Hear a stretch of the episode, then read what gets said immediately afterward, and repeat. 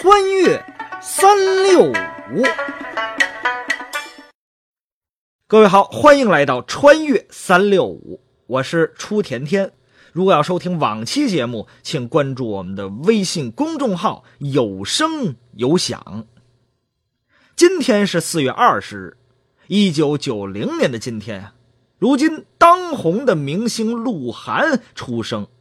今天这位九零后的小鲜肉的人气那是相当高的，鹿晗的百度搜索条目达到两亿多，微博上鹿晗话题的阅读量达到二百零八亿，可以说呀，鹿晗这个名字创造了无数的话题和巨大的经济效益，他的一举一动都牵动着千万人的心，这种现象也被称为鹿晗效应。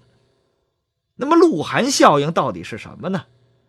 简单点来说呀，这鹿晗效应啊，不是单指鹿晗这个人，而是对因为鹿晗这种人气偶像引起的一种现象。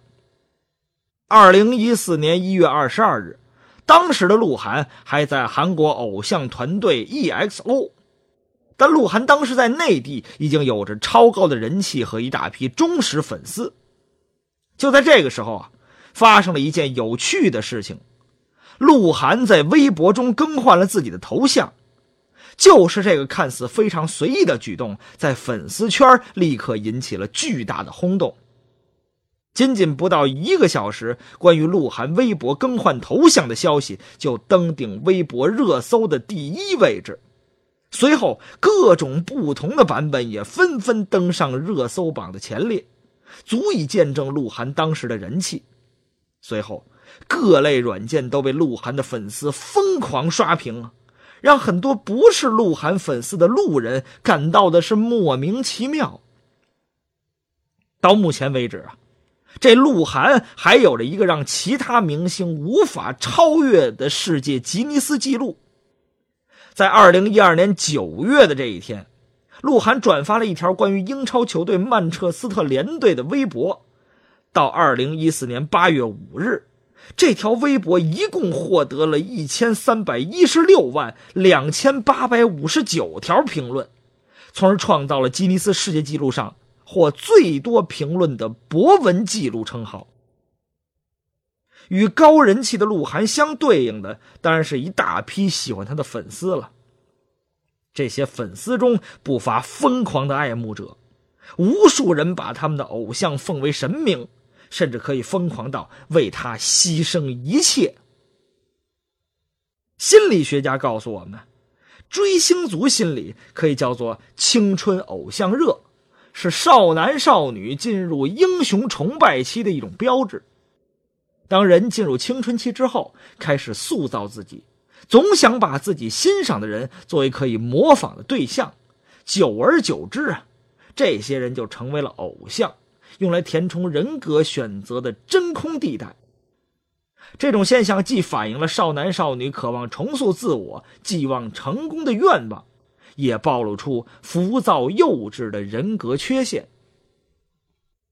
举个例子，唐朝名相狄仁杰少年时代文采过人、俊朗出众。有这么一次，狄仁杰前往京城考试，投宿于旅店之中。深夜，正聚精会神在灯下读书的狄仁杰，忽然听到一阵轻轻的敲门声。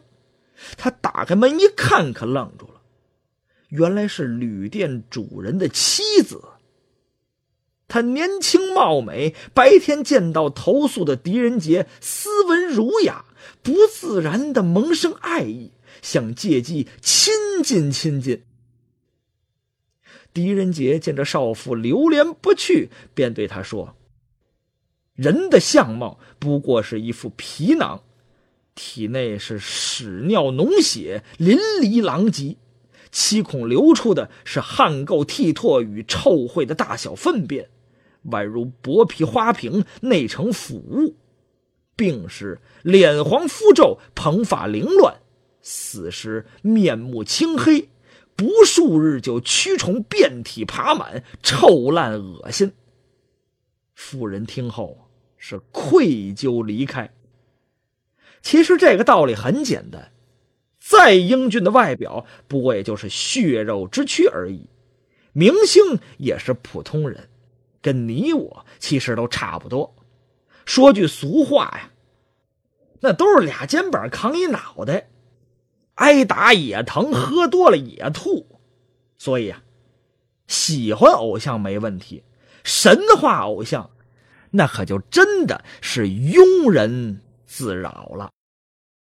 今天的穿越三六五啊，就跟您聊到这儿。关注我们的微信公众号“有声有响”，就可以看到文字版的故事内容，也可以收听到其他好听的节目。咱们明天再见。